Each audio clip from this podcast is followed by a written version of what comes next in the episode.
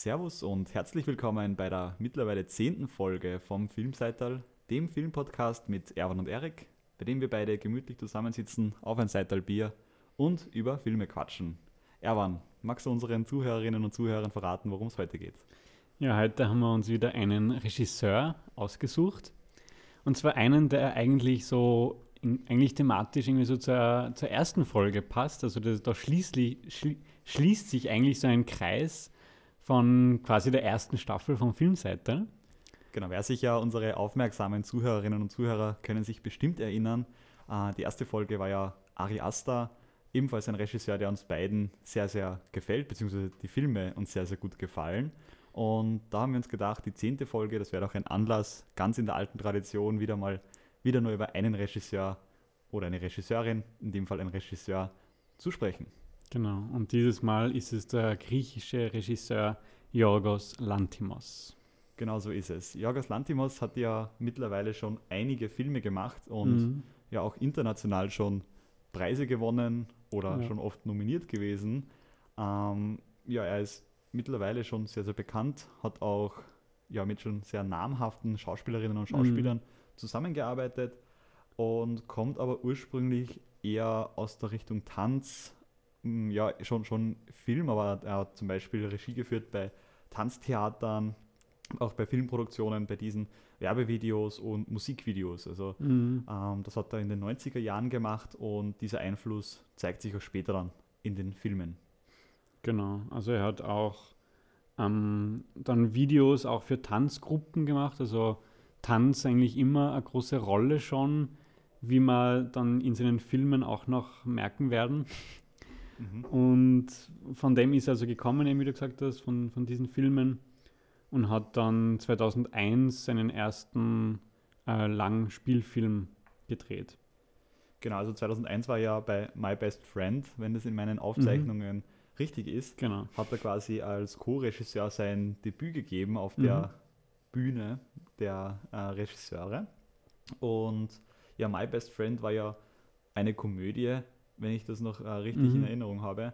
Und das ändert sich aber dann, also diese, diese Marschrichtung. Also Lantimos hatte dann eher die anderen äh, Langfilme, die er gemacht hat, gehen ja ein bisschen in eine andere Richtung. Mhm. Vielleicht fangen wir gleich an zu plaudern, welche Filme Lantimos gemacht hat, worum geht es, was macht diese Filme so besonders. Das wollen wir jetzt ein bisschen aufarbeiten. Genau, also wie schon gesagt, der erste als Co-Regisseur war eben My Best Friend. Dann, also der war 2001.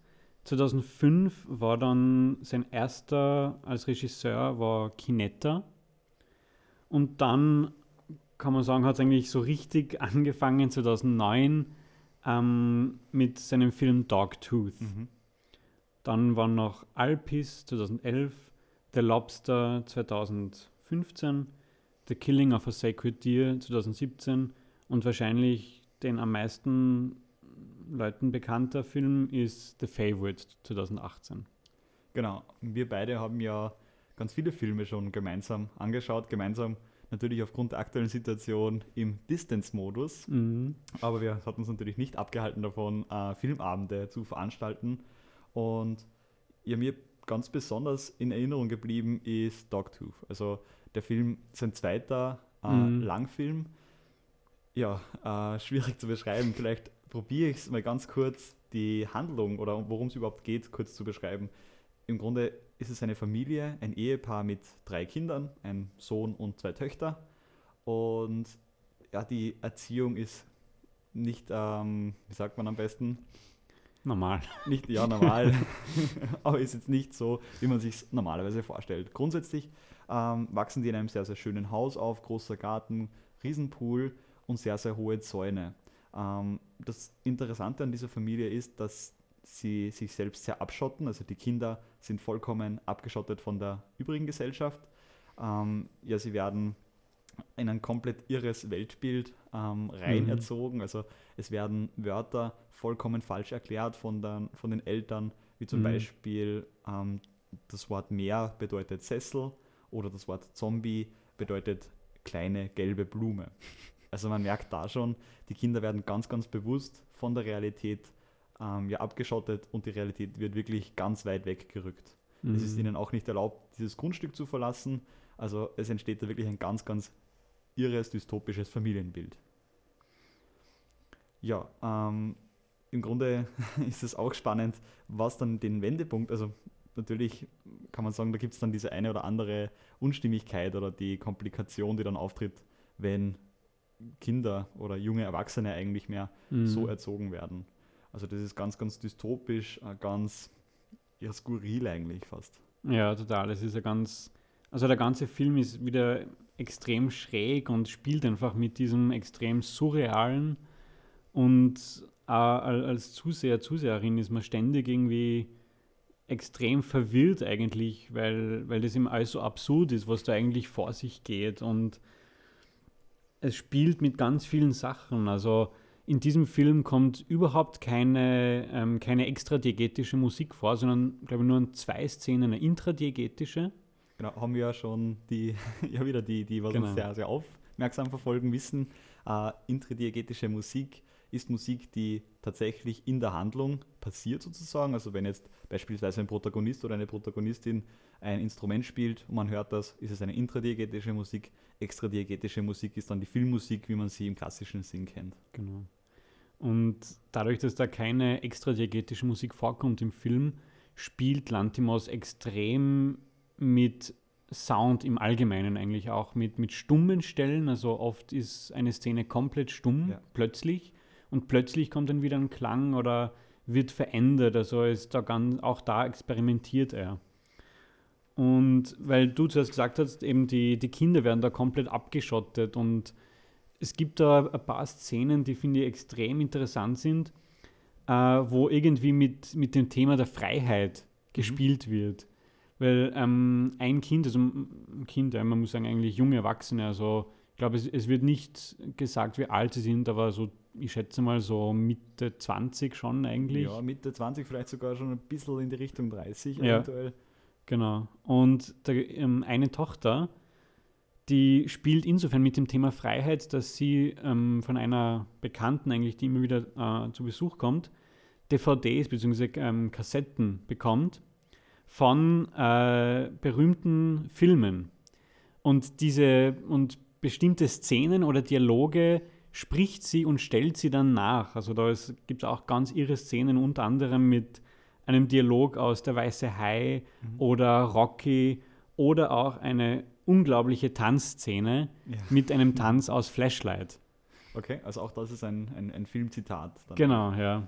Ja, ähm, ja ich finde es ebenfalls interessant, vielleicht erzähle ich auch noch eine Szene aus dem Film, der, die mir, oder eine Situation, die mir auch noch in Erinnerung geblieben ist und das auch dieses Freiheitssymbol ein bisschen aufgreift. Und zwar, dann wird auch nochmal diese dystopische Lage ein bisschen klar. Also ähm, die Eltern erzählen den Kindern, die Flugzeuge, die am Himmel fliegen, sind mhm. nur Spielzeuge. Und ja, wenn die Kinder unter Anführungsstrichen dann mal nicht hinschauen, dann werfen sie ein Spielzeugflugzeug in den, in den Garten und sagen, ja, da ist eins abgestürzt wieder. Und die, die Kinder Irre. streiten sich dann darum. Aber man merkt dann ein bisschen, äh, die Eltern bauen da wirklich eine Parallelwelt auf, eine ja, Parallelgesellschaft fast und die Kinder wissen von der nichts. Mhm. Ähm, das, ja? das führt irgendwie eigentlich auch schon fast zu diesem, also zu einer Analyse jetzt, die natürlich, die man noch weiterführen könnte, aber die ein bisschen schon in das, in das Psychologische und, und Gesellschaftskritische eigentlich geht, was, glaube ich, bei allen Filmen, nämlich vom Lantimos, eigentlich eine große Rolle spielt. Nämlich auch da bei Dogtooth, dass man das eigentlich, diese, dieses Weltbild, das da vom Vater erschaffen wird, eigentlich entweder so gesehen wird, oft auch in anderen Analysen, eigentlich wie eine Sekte, wie eine ziemlich strenge Religion oder eben auch eigentlich schon in Richtung Faschismus geht. Also dir wird vorgeschrieben, was zu glauben ist, was zu tun ist und du kannst dich eigentlich dem gar nicht widersetzen. Genau, also es wird eine, eine Realität konstruiert, künstlich und das Ganze erinnert für mich auch jetzt an, an ja, faschistische Systeme oder eben ja, Diktaturen. Also es wird eben eine wahre äh, Wahrheit ähm, ja, konstruiert und Realität eben vorgegeben und mhm. alles andere wird wirklich ausgeklammert oder wirklich ferngehalten. Ähm, ja, ist ein sehr, sehr spannender Film. Ich kann nur empfehlen, auch einfach den Trailer zumindest mal anzuschauen, mhm. weil da bekommt man schon ein bisschen ein Gefühl dafür, wie, ja, wie das, in welche Richtung das Ganze geht. Das stimmt, ja. Ja, ähm, was ebenfalls interessant ist, der Film Dogtooth ist Oscar nominiert worden für den besten ausländischen Film. Mhm. Und ja, auch ganz, ganz interessant, aber da werden wir später noch zu sprechen kommen, ist auch das Filmplakat. Aber ich würde sagen, das besprechen wir dann, wenn wir einmal durch sind. Ja. Dann machen wir das pauschal. Gute Idee. So, dann schauen wir weiter zum nächsten Film in der Reihe, es sei denn, du hast noch Infos aufgeschrieben oder irgendwelche. Eine Sachen. interessante Analyse habe ich noch, aber das würde natürlich auch sehr weit gehen, aber man kann es kurz anschneiden, Bitte, ja. ist nämlich auch die, die Psychologie eigentlich dahinter, hinter dem, hinter dem Film überhaupt. Ähm, wenn man da nämlich äh, von Freud bzw. von Jacques Lacan ausgeht, ähm, war, geht in Richtung Psychoanalyse. Und da haben wir nämlich äh, recherchiert, weil in Dogtooth zwei sehr wichtige Szenen mit Spiegeln vorkommen. Mhm. Einmal wie eben diese, die, diese Tochter, von der wir schon geredet haben, die sich immer wieder in Freiheit, nach Freiheit sehnt. Ganz am Anfang ist sie eine, einem Spiegel abgewendet. Also sie sieht sich nicht im Spiegel und, und sitzt eben so mit dem Rücken zum Spiegel. Und in einer ganz wichtigen Szene zum Schluss, irgendwie, wo der Ausbruch plötzlich gelingt und sie eigentlich aus dieser Welt ausbricht, sieht sie sich zum ersten Mal im Film zumindest, schaut sie sich zum ersten Mal im Spiegel an und, und lächelt dabei. Also sie, sie wirkt irgendwie glücklich und zufrieden. Und wenn man das aus der Psychoanalyse betrachtet, gibt es eben auch so dieses Spiegelstadium, dieses Stadium im, im Kindesalter oder im, im Kleinkindalter, wo man sich zum ersten Mal im Spiegel selbst erkennt. Wo man weiß, aha, das bin ich. Und so kann man das quasi sehen, sie sieht sich zum ersten Mal zum Schluss selbst in den Spiegel und erkennt sich wirklich, wer sie ist und wie sie ist. Und dann bricht sie halt aus dieser, und also sie erkennt eben auch, was das eigentlich für eine falsche Welt war und bricht da jetzt aus. Genau, also ähm, man merkt schon, es gibt dann eben auch diesen, diesen, diesen Drang hin aus dieser Parallelgesellschaft rein in die Realität. Ja, schauen wir aber jetzt zum äh, nächsten Film und zwar Alpis. 2011 ähm, wurde der veröffentlicht, ist in Venedig auch gelaufen. Mhm. Und ja, vielleicht gleich nochmal, bevor wir drüber sprechen, ganz kurz die Handlung. Ähm, wenn du magst, kann ich es probieren, nochmal zusammen, zusammenzufassen. Und zwar ganz grob gesagt, eine Gruppe von vier Menschen äh, findet sich zusammen und imitiert Verstorbene. Also sie nehmen dann wirklich den Platz von Verstorbenen ein in der Gesellschaft. Und ja, man muss eigentlich sagen, es, sind eher, es wird eher laienhaft gemacht. Also sie stoßen da relativ schnell an ihre Grenzen. Und der Film zeigt eine ja wieder dystopische äh, Art von Gesellschaft Mhm. eigentlich, ja. Ähm, ich finde es ganz, ganz interessant jetzt, auch besonders im Vergleich zu Dogtooth. Nämlich, ähm, in Dogtooth geht es darum, es gibt eine kleine Gesellschaft, aus der es auszubrechen gilt. Also Mhm. ähm, es ist dieses Motiv, das auch du jetzt schon angesprochen hast, sich selbst erkennen, diese Umstände Mhm. erkennen und daraus ausbrechen. In Alpis ist das Ganze im Grunde genau umgedreht. Also äh, diese Gruppe von Menschen versuchen jetzt Plätze einzunehmen von Menschen, die verstorben sind und dringen so in ganz fremde Mhm. wieder Systeme von Gesellschaften, also in fremde Familien, in fremde Partnerschaften dringen sie ein und stoßen dann natürlich an ihre Grenzen. Und das Ganze lässt sich, finde ich, ganz, ganz interessant darstellen, irgendwie als Gegensatz. Also es ist Ausbrecher gegen Eindringling oder ja, viele haben sogar gesagt, das ist eine Art, kann man als Art Fortsetzung von Dogtooth sehen, weil es einfach so Mhm. gegensätzlich ist. Genau, und es ist auch, auch da eigentlich wieder geht es um, wie du schon gesagt hast, also um, um das Selbstbild eigentlich und um die Identität. Also es gibt dann auch Rivalitäten in dieser Gruppe, wer jetzt äh, da diesen Platz einnehmen darf in der Familie. Und ja, und irgendwie geht es dann doch um die eigene Identität irgendwie, weil man sich immer mehr in diese fremde Person quasi Ja. einlebt und dann aber vielleicht eigentlich die eigene Identität verliert. Ja, es ist spannend. Also es geht sicher sehr, sehr viel um Identität. Ähm, also generell, wenn man versucht, jemand anders zu sein, ähm, sagt sicher auch etwas über sich selbst aus und vor allem auch diese Gruppendynamik, die da herrscht. Also das ist eine sehr, Mhm. ja auch mit, mit viel Gewalt verbunden. Ja. sowohl psychisch als auch physisch, also hoher Druck, Mhm. durchgehend eigentlich und eben auch ja, körperliche Gewalt. Ähm, das Ganze hat meiner Meinung nach irgendwo den Anschein einer Komödie teilweise. Es sind ganz absurde, stimmt, ja. absurde Situationen, die teilweise fast an eine Komödie erinnern, gleichzeitig aber natürlich ganz düstere Stellen. Also Mhm. ähm, ganz, ganz eigene Stimmung, die der Film macht, ist Ja. jetzt meiner Meinung nach nicht ganz so. Ähm, wir haben den ebenfalls gemeinsam gesehen, aber ich finde, der war ein bisschen schwieriger, den ganzen da reinzukippen, also der Handlung zu folgen, Mhm. in die Handlung Ja. reinzukommen.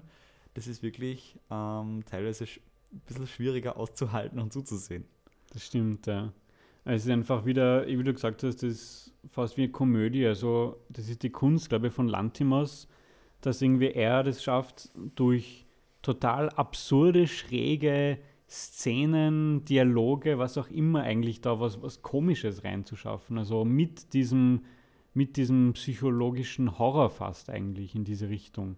Absolut. Aber also ich glaube, äh, Dialog ist, werden wir wahrscheinlich mit, mit einem Plakat gemeinsam zum Schluss dann auch nochmal nach allen Filmen besprechen, Ja.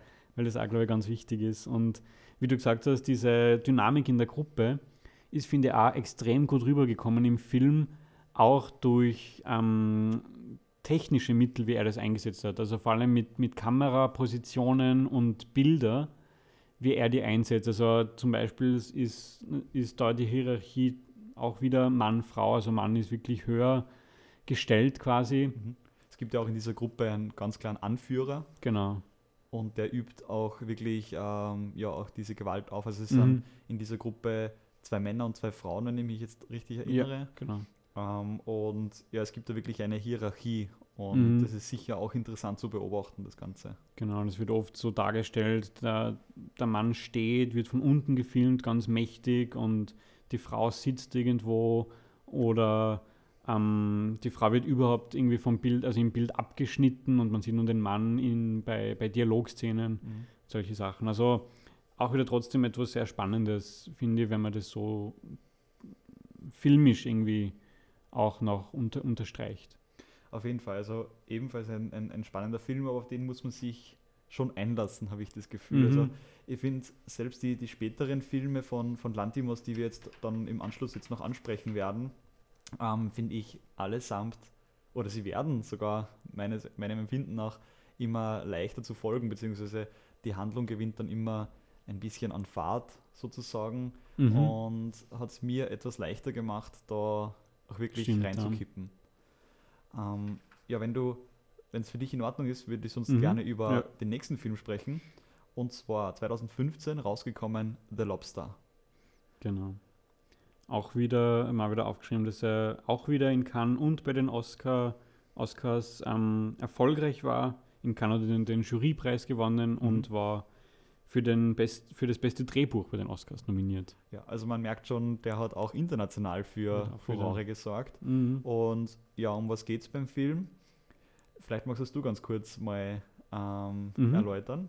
Ähm, also es ist im Prinzip auch wieder eine, eine dystopische Welt, die Lantimos erschafft, ähm, in der äh, Singles in ein Hotel kommen, wenn sie nach einer gewissen Zeit äh, keinen Partner oder keine Partnerin haben. Und in diesem Hotel haben sie dann 45 Tage Zeit, einen Partner oder eine Partnerin zu finden. Wenn nicht, dann werden sie äh, nach diesen 45 Tagen in ein Tier ihrer Wahl verwandelt.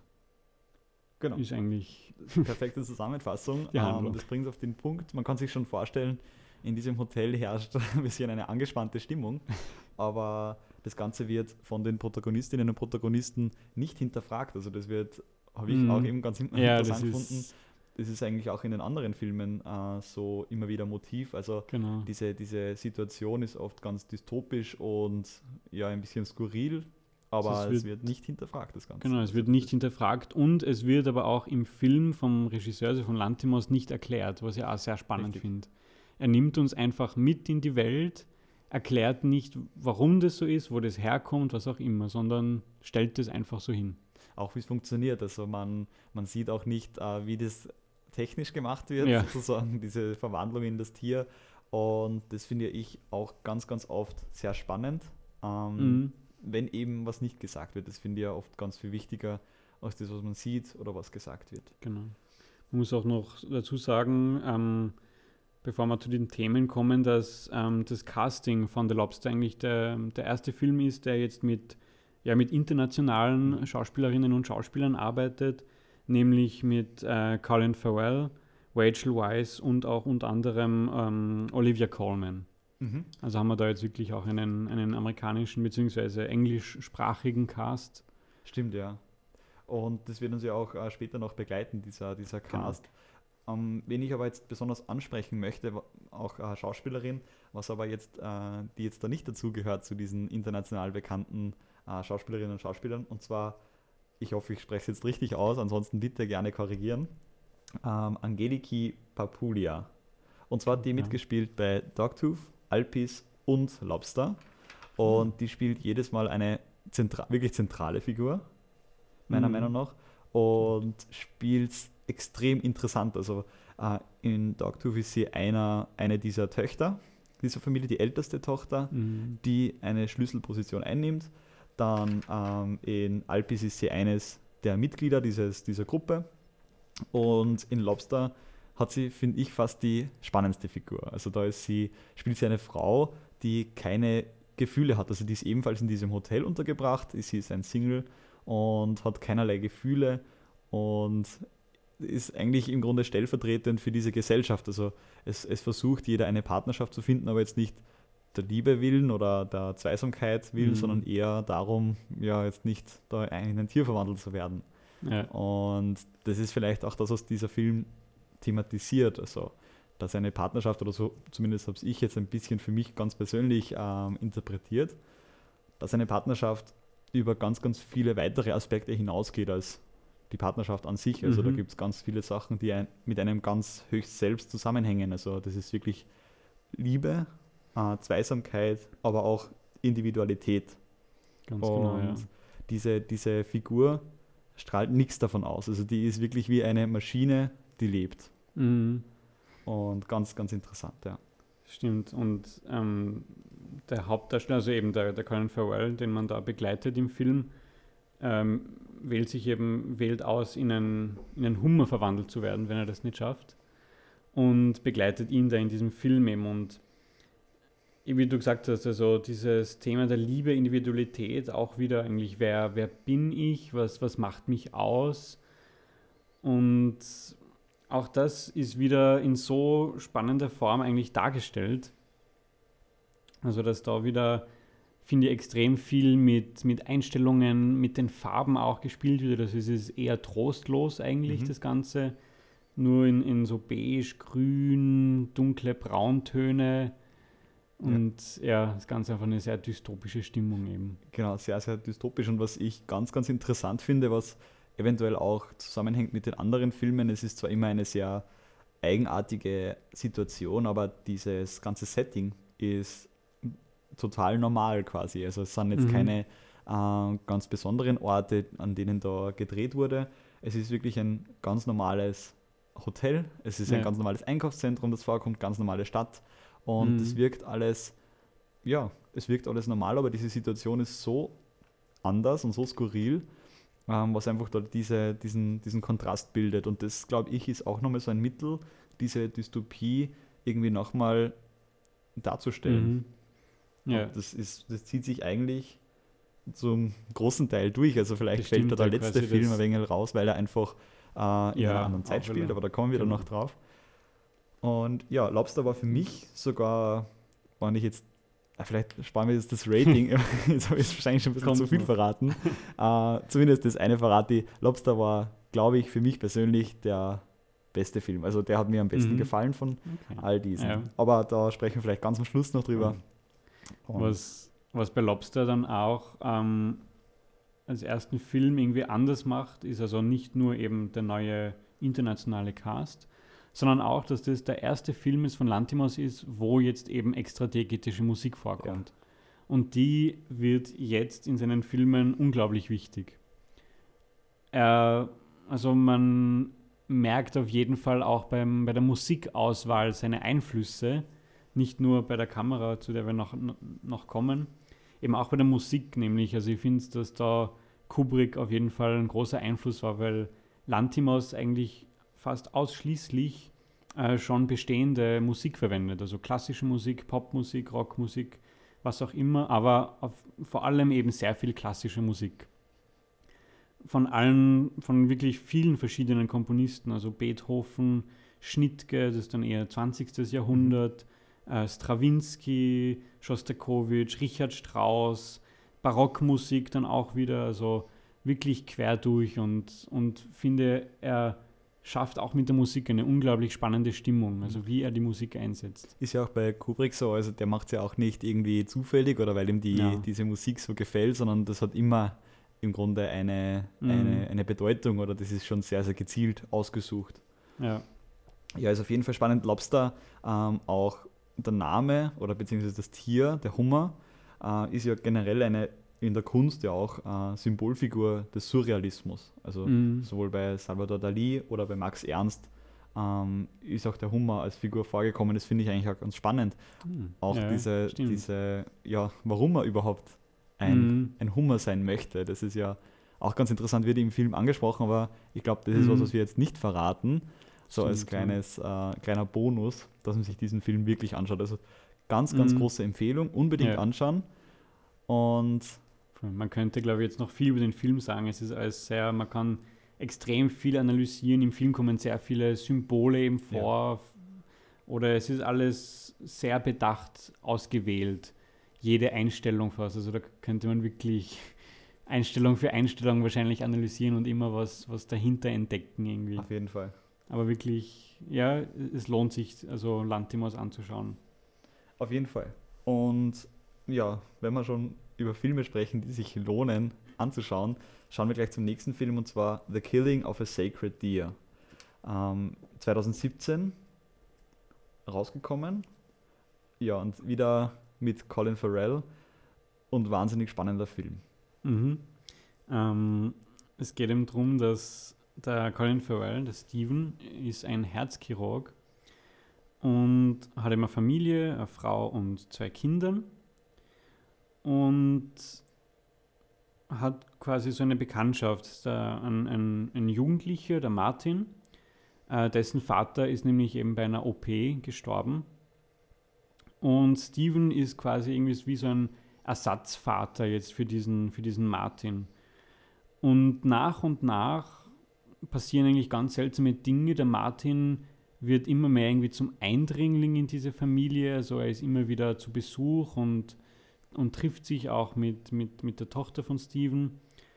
Und ganz plötzlich ähm, werden die zwei Kinder, also haben einfach eine Lähmung, können sich nicht mehr bewegen, sind ganz apathisch, essen nichts mehr, trinken nichts mehr und man weiß eigentlich nicht warum.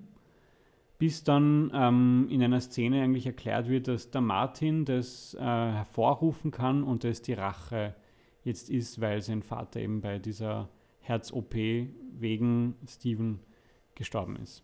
Ja, du hast schon angesprochen, Rache. Ähm, das deckt sich dann mit dem, mit dem Titel des Films ja auch, also Killing genau. of a Sacred Deer, die ja, Tötung eines heiligen Hirsches, würde ich das jetzt mal so mhm. übersetzen. Und da gibt es in der Mythologie die Geschichte der Iphigenie. Und die ist jetzt ganz, ganz, ganz grob gesagt, ähm, Agamemnon hat einen, Agamemnon hat einen Hirsch getötet und das wird dann bestraft, indem er dafür seine Tochter opfern muss. Genau. Jetzt ganz, ganz zusammengefasst ja, in einem Satz. aufgeschrieben. Aber sehr schön. Ähm, genau, also im Grunde geht es dann darum. Also dieser Martin macht dann Druck auf den Steven, der mhm, muss so. dann in irgendeiner Form ein Opfer bringen und ja, es geht, du hast es auch schon angesprochen, wieder um einen Eindringling in, in ein System, in die Familie. Mhm. Und das, wie das passiert, finde ich also spannend. Also das ist eigentlich ein schleichender Prozess, mhm. ähm, der vereinnahmt dann einzelne Familienmitglieder ein wenig und das ganze Konstrukt dieser Familie wird durch diesen Martin gestört eigentlich mehr. Genau, also es ist eigentlich dieser Martin ist fast wie eine, eine Gottesfigur eigentlich, der bestimmt, was, was gut und böse ist, wer, mhm. wer leben kann und wer nicht. Und Ja, und er spielt dann mit Bestrafung, eben plötzlicher Heilung auch und wird einfach dargestellt, wie du gesagt hast, schleichend eigentlich, eigentlich wie in einem klassischen Horrorfilm, also eine plötzliche Bedrohung, die da der Familie irgendwie, irgendwie zukommt und man kann sich nicht wehren.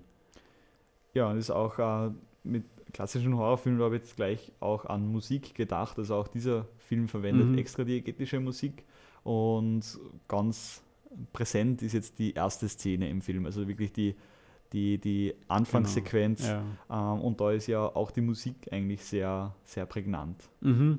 Also sowohl bei der ersten Szene als auch bei der letzten nämlich, äh, da schließt sich eigentlich so ein Kreis, auch so, so, ein, so ein Handlungskreis, weil es beide mit geistlichen Werken anfangen äh, bezieh- ja, oder aufhören.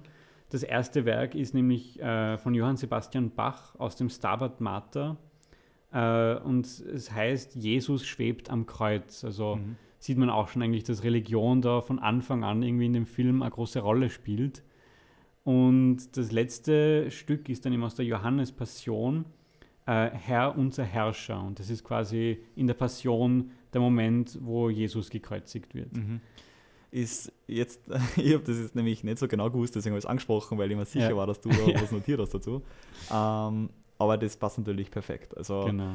ähm, auch anschauen und ist sicher ein Film, der mit ganz, ganz viel technischen Sachen auch spielt oder Mhm. auch mit der Musik und das ist einfach sehr, sehr stimmig. Ähm, Was Genau. mir jetzt da einfällt, was mir vielleicht bei diesem Film sogar am extremsten aufgefallen ist, sind die ganz speziellen Kameraeinstellungen Ja.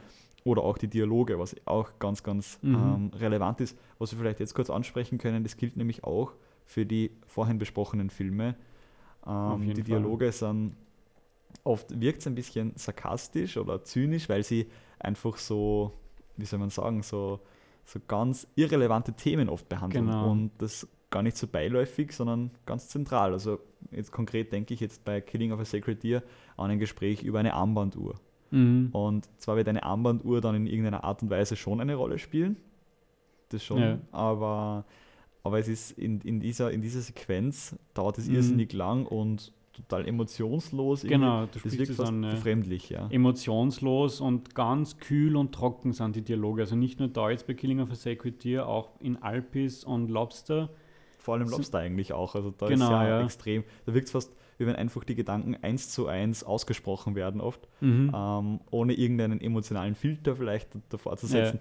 Ganz interessant auf jeden Es Fall. ist ganz schwer zu beschreiben irgendwie. Das muss man sich auf jeden Fall anschauen, weil ja, das kann man eben gar nicht beschreiben, wie das irgendwie wirkt. Das ist einfach unglaublich schräg. Also es ist wirklich ein ganz, ganz trocken, emotionslos, fast wie Maschinen eigentlich. Und Mhm. Das ist ein Mittel, wo er, wo Lantimos, glaube ich, das schafft, dass die Filme so absurd sind. Und eben auch ähm, bei Killing of a Sacred Deer, was wir, glaube ich, noch ansprechen können, sind eben schon diese ganz, ganz speziellen Kameraeinstellungen und, und Kamerafahrten, Ja. die einerseits auf jeden Fall eben auch wieder an Kubrick und, und The Shining zum Beispiel erinnern. Mhm. Oder auch, ähm, er verwendet nämlich ganz viele äh, High Angle, also wirklich von ganz oben irgendwo aus einer Ecke gefilmt, Ja.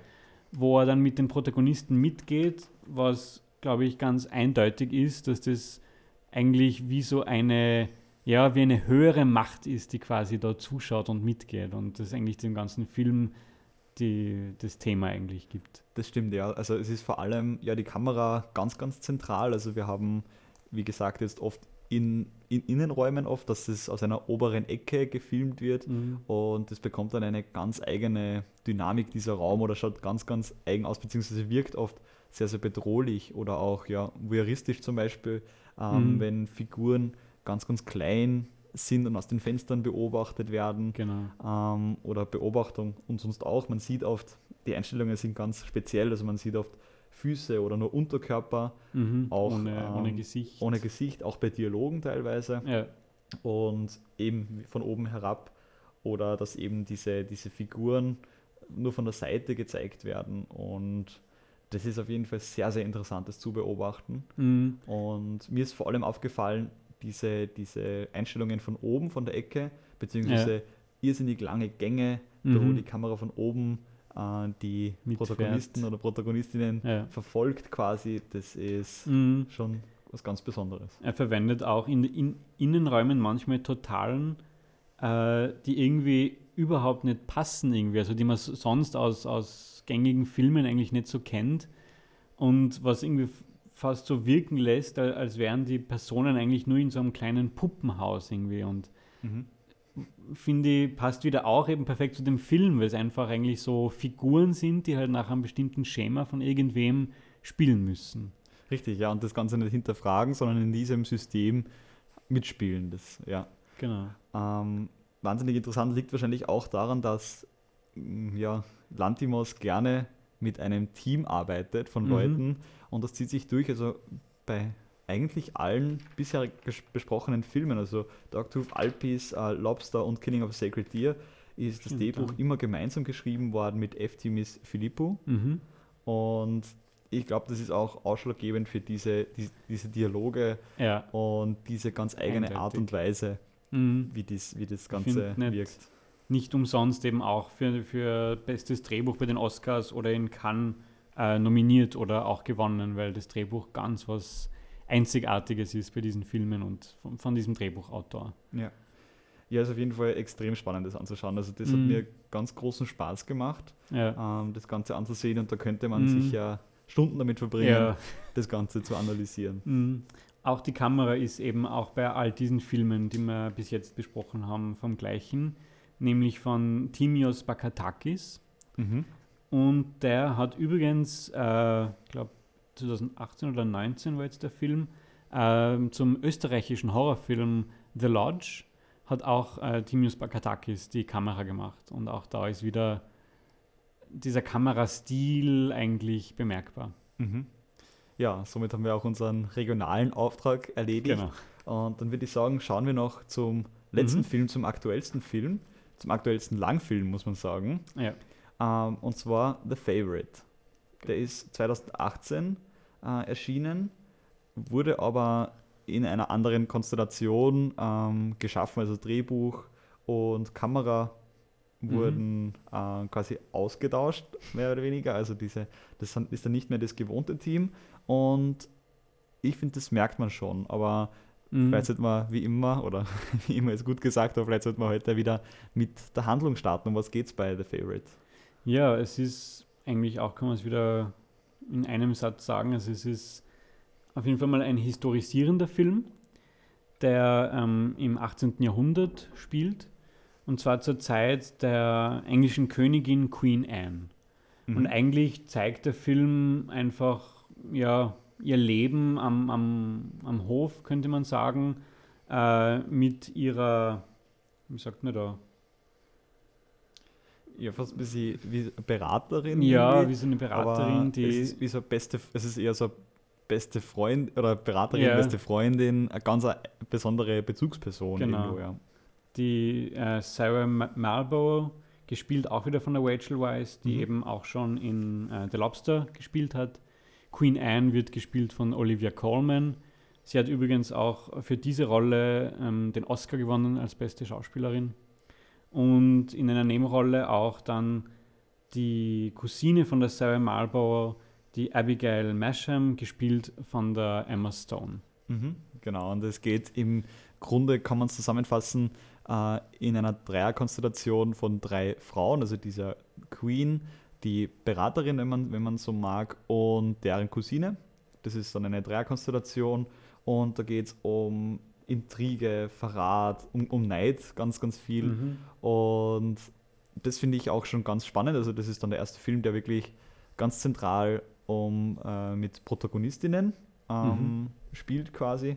Und was ganz bemerkenswert ist, sind meiner Meinung nach die Bilder, also diese ähm, ja. ja. ganz eigene Art und Weise, wie das dargestellt ist. Wahnsinnig schön das Ganze, sehr, sehr viel mhm. in Innenräumen, in, in, in den Palastgebäuden und sehr, sehr prunkvoll. Auch die ja. Kostüme wahnsinnig prunkvoll und schön gestaltet, mhm. sehr, sehr ästhetisch. Und ja, es handelt von dieser, dieser, dieser Dreierbeziehung und ja auch irgendwo diese Spannung oder diese persönliche Spannung mhm. zwischen Politik und Privatleben der Queen. Genau. Und ja, ja sehr, sehr ja, viele Facetten. Es, es, spielt auch trotzdem mit auch wieder mit dem gleichen Thema eigentlich wie in allen anderen Filmen, also um ein Eindringling, der quasi in eine Welt hineinkommt, weil die, die Emma Stone ähm, jetzt keine Adelige ist, sondern quasi da jetzt an diesen, im, im Palast ankommt und eigentlich einfach da ein bisschen ja, Arbeit haben möchte oder, oder ihre Cousine auch besuchen möchte. Und nach und nach sie immer mehr aber die Rolle von, von dieser Beraterin einnimmt und sie versucht zu verdrängen eben. Genau, also wieder ein Eindringling in einem bestehenden System. Und ja, ich weiß gar nicht, wo man anfangen soll, diesen Film zu beschreiben. Es ist äh, gleichzeitig schön, es ist äh, lustig, es ist traurig, es ist dramatisch.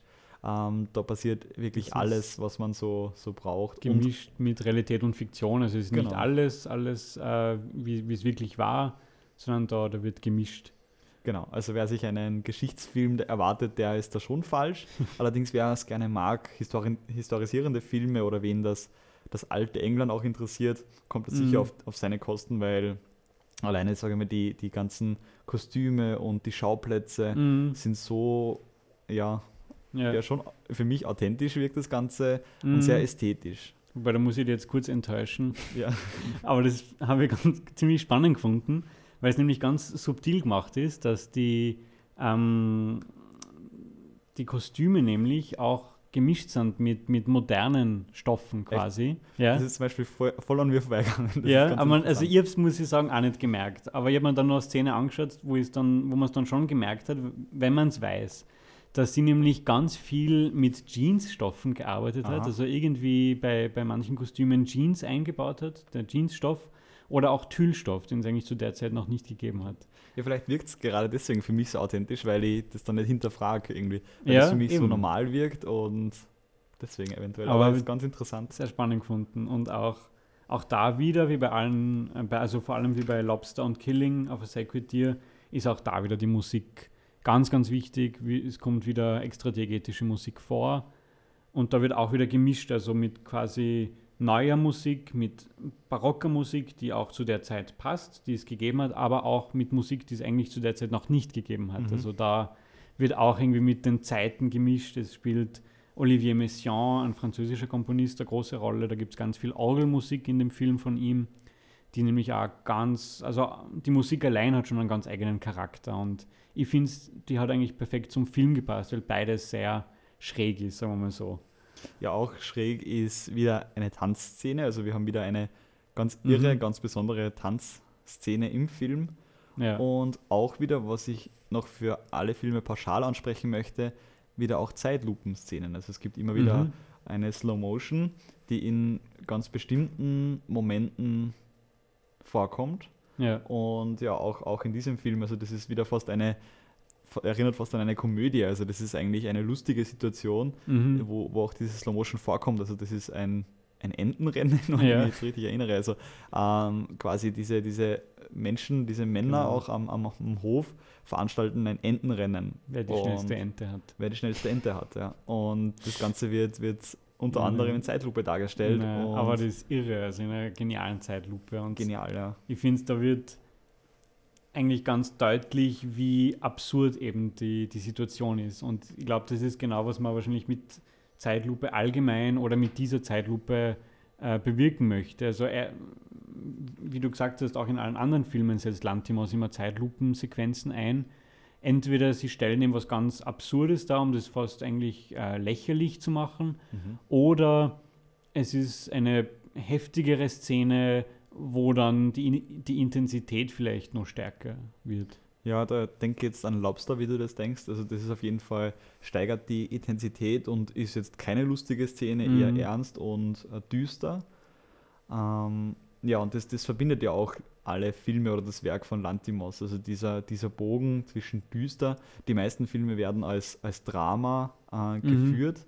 Und ja, ich bin eigentlich gar nicht unzufrieden mit dieser, mit dieser ja. Entwicklung. Also ich glaube, das kommt ganz gut hin, unterm Strich. Ähm, und haben aber immer irgendwas was Düsteres, ja, Gruseliges und das ist vielleicht auch dieses Psycho, Eindringen. Mhm. Psychothriller, Psychohorror in gewisser Weise fast. Ja, Eben, ja, es ist. Also es geht schon in die Richtung, was ja. da vielleicht noch am ehesten rauskommt, ist The Favorite. Genau. Meines ja. Empfindens noch. Also das ist eigentlich ein ja, spannender Film interessanter Film, Mhm. der aber jetzt, finde ich, jetzt nicht ganz so in diese düstere Ja, psychologische stimmt. äh, Riege geht. Also das ist dann Ich wirklich. glaube, also jetzt überhaupt nicht irgendwie abwertend gemeint, aber es ist auf jeden Fall, glaube ich, der am mainstreamigsten Ja, Filme von, von Lantimos. ja, das habe ich gerade probiert, irgendwo zu, zu, zu sagen, aber, aber trotzdem auf jeden Fall großartig gemacht und eben auch, auch total in seinem Stil. Also der kommt auf jeden Fall trotzdem raus, Mhm. finde ich. ist, finde ich, eine, eine schöne Mischung zwischen Lantimos, seinem, seinem Stil und das, das ist Mhm. vielleicht auch dem geschuldet, dass er mit anderen Leuten gearbeitet hat. Also das ist dann Ja. vielleicht genau diese Mischung, Genau, die, ja. die diesen Film dann wieder ausmacht. Also er sicher geht eher in den Mainstream, aber es ist ganz klar zu erkennen, wer Mhm. den gemacht hat. Ja.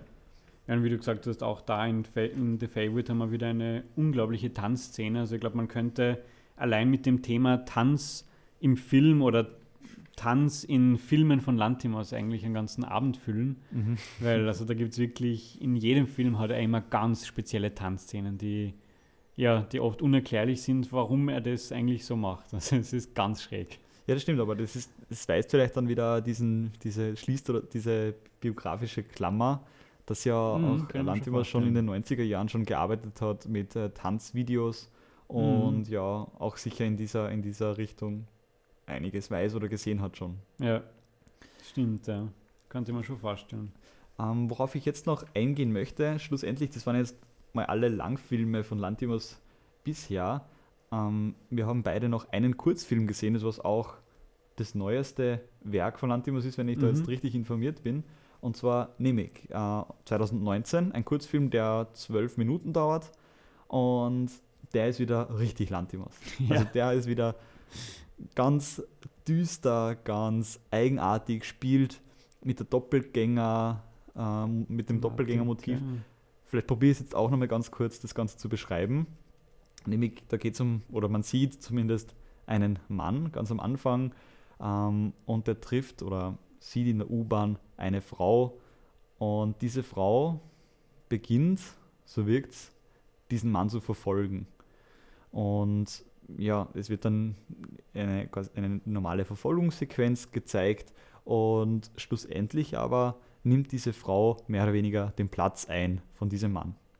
Und dieser Platz ist sowohl im familiären Umfeld, im beruflichen Umfeld, dieser Mann wird komplett ersetzt Genau. und wird auf eine ganz, ganz eigene, skurrile, komische Art und Weise Mhm. gezeigt. Und es wird auch wieder nichts hinterfragt von der Familie. Also, Genau, also da gibt es die ganz komische oder befremdliche Szene, wo eben dieser Mann nach Hause kommt, sperrt auf und diese vermeintlich fremde Frau sperrt Mhm. mit dem identischen Schlüssel wieder hinter Genau. ihm die Tür auf und dann kommt die Konfrontation mit der Familie und die Familie wirkt zwar etwas irritiert, genau. Und der, der Vater fragt dann, ja, sagt sie jetzt, wer da der, der, der wirkliche Vater ist? Und die Kinder sagen, naja, wo, woher sollen wir das wissen? wir sind doch nur Kinder, sagen sie Genau. dann. Also wirklich, Ja, das fasst super, das fasst super zusammen, dieser, dieser eine Satz eigentlich. Und da kann ich wirklich nur wärmstens empfehlen, auf YouTube zumindest den Trailer anzuschauen, ja, weil auch der Ton von diesem Kurzfilm Mhm. ist ganz, ganz besonders. Ton, Genau. Musik, da bist du natürlich der Experte von uns beiden. ja, Aber das ist mir aufgefallen, das ist im Grunde ein vollkommener Soundteppich, der da drunter liegt Mhm. und ja, einfach irre. Also das lässt sich nicht anders zusammenfassen als wie mit, mit irre. das stimmt. Also auch da wieder äh, Drehbuch, die Dialoge sind auch wieder vom, vom Filippo, Kamera eine andere, aber wieder trotzdem im, im Stil von Lantimos. Also er arbeitet ganz viel mit, mit diesen Kamerafahrten, wie wir schon Mhm. erwähnt haben. Auch äh, in The Favorites und in Nimic jetzt da ganz viel mit äh, Fischaugenlinsen, also Ja. total verzerrte Bilder, was auch das ganz ab- absurd wirken lässt. Also Ja. Und auch in diesem Kurzfilm sieht man eben, also das ist Genau. ganz, ganz eindeutig wieder dieses Eindringling-Motiv. Also es, Mhm. es, es, es nimmt eine Person den durch. Platz einer anderen Person ein. Und das wirkt wahnsinnig äh, skurril, befremdlich. Und diese Stimmung, die dieser Film aufbaut in nur zwölf Minuten, das zeigt, was, was für ein Könner Lantimos ist. Ja, er ist wirklich großartig. Und wenn wir jetzt noch nicht äh, über, die, über die Plakate gesprochen haben, das fehlt jetzt noch. Genau so ist es. Ich wollte selbst gerade da irgendwo hinführen, aber ich habe jetzt nicht genau gewusst, wo ich äh, jetzt diesen Übergang schaffe. Harte Überleitung. Aber ja, die Plakate sind vielleicht mindestens genauso wichtig wie die Filme selbst. Also Mhm. ähm, da lohnt es sich auf jeden Fall mal durchzuschauen, alle Plakate anzuschauen. Wir werden sie auf Mhm. unserem Instagram-Kanal noch posten. Aber ja, sprechen wir ganz kurz drüber. Die Plakate sind gemacht von Vasilis Mamazakis. Mhm. Ähm, der kommt aus der Werbebranche, macht aber auch ja, Cover für, für Schallplatten, für CDs, äh, für Bücher und so weiter. Also der macht unterschiedlichste Designs und ja, sie sind ganz, ganz was Besonderes. Mhm, auch ein ganz eigener Stil, der sich dann wieder durchzieht, aber finde ich perfekt zu den Filmen eben passt, weil das Plakat alleine könnte man dann immer eigentlich schon extrem viel analysieren Mhm. und herausholen und nur diese, dieses eine Bild auf dem Plakat quasi spiegelt, finde ich, eigentlich die ganze Stimmung und die ganze Thematik des Films wieder in nur einem Bild. Genau, aber das bringt es jetzt auf den Punkt Ja. und, und ich finde, man, man muss, um den Film zu verstehen, das Plakat sehen und um das Plakat zu verstehen, den Film sehen. Mhm, und das ist das irgendwie eine, eine Wechselseitigkeit und die Plakate sind meistens sehr subtil gestaltet, also da ist auch Mhm. viel, viel Freiraum, viel Negativ und ich habe heute gerade ein, ein Interview gelesen, da wurde gefragt, ob das, das schaut fast so aus, als würden quasi keine Pressestimmen gefunden werden oder keine positiven Kritiken, die Mhm. normalerweise dann in diesen Plätzen ähm, draufstehen. Stimmt, Aber es ist total viel äh, Freiraum und ganz, Mhm. ganz besondere Motive, die, wenn man den Film kennt, auch gut deuten kann. Spannend, und- ja, stimmt. Sehr, sehr empfehlenswert, sich da durch- durchzuschauen, aber wir posten sie und Mhm. dann könnt ihr euch selbst ein Bild davon machen. Genau. Gut, vielleicht ganz abschließend eine extrem subjektive Einschätzung, welcher Film Erwan hat dir oder kannst du ein Rating machen, zumindest von den Langfilmen? Ich probiere es einmal. Also ich glaube, wenn ich mal unten anfange, dann würde ich unten Alpis geben. Okay. Einfach weil es trotzdem zwar in seinem Stil ist, aber mich nicht, nicht ganz so abgeholt hat, irgendwie wie die anderen. Und von dieser, es ist zwar trotzdem schräg, aber nicht ganz so, hat mich nicht ganz so abgeholt Mhm, mhm. Puh, und dann, dann wird schon schwierig. dann würde nämlich, ähm, glaube ich, The Lobster Okay. hinsetzen. Dann The Favorite, Killing of a Sacred Deer und ganz oben Dogtooth. Okay. Kann Finde ich sein, dass spannend. das aber vielleicht wöchentlich ändert. ja, äh, ja finde ich auf jeden Fall spannend. Also ich hätte jetzt meiner Mhm. Einschätzung nach, so wie ich jetzt dich kenne, hätte jetzt eher gedacht, dass äh, Killing of a Sacred Deer auf Platz 1 landet und Ja. Knapp danach auf Platz 2. Aber finde ich interessant, dass ich die das äh, falsch eingeschätzt habe. Aber ich selbst kann mit dem, das wäre jetzt übertrieben zu sagen, untersten Platz, weil den hat eigentlich keiner verdient, aber auch Mhm. Alpis. Und eigentlich auch aus demselben Grund, ich bin gern einer, der auch ja in eine Story ein bisschen reinkippt, ähm, Mhm. auch wenn das so filmanalytisch eher ein bisschen kontraproduktiv ist, aber es ist einfach mein, mein subjektives Empfinden. Deswegen auch Alpis ganz unten. Dann, dann wird es auch schwierig, kurz, äh, kurz überlegen. Ja, hm, schwierig. Sind Auf jeden Fall, genial. Platz 1, okay. Vielleicht dann schon Killing of a Sacred Deer. Mhm. Obwohl eigentlich, na, das wäre, na, das wäre, na, na, das wäre unfair. Ah, okay, dann mache ich es ganz hart. Dann, also Alpis, The Favorite kommt dann Mhm. tatsächlich. Dann Killing of a Sacred Deer, Dogtooth und The Lobster auf Platz 1 bei mir. Ja, Ja. spannend. Und einfach aus dem Grund, weil der genau diese, diese Brücke schlägt zwischen skurril ähm, und trotzdem irgendwie eine Story, die wahnsinnig spannend ist und Mhm. mich wirklich abgeholt hat und bin da richtig reingekippt und ja, war für mich echt sehr, sehr empfehlenswert. Aber es ist kein Film dabei, den ich, den ich nicht empfehlen würde. Das stimmt, ja, ist bei mir auch so. Also Lantimos ist wirklich ein unglaublich spannender, interessanter Regisseur in einem ganz eigenen Stil, wo man, glaube ich, den Einfluss trotzdem auf jeden Fall merkt, den er hat. Kann man nicht leugnen. Und wo man, glaube ich, schon sehr gespannt sein kann, was da als nächstes kommt von ihm. Genau. Ja, ich hoffe, es kommt bald was und hoffentlich Mhm. können wir das bald dann im Kino wieder anschauen. Unbedingt, ja. Und bis dahin wünschen wir euch alles Gute.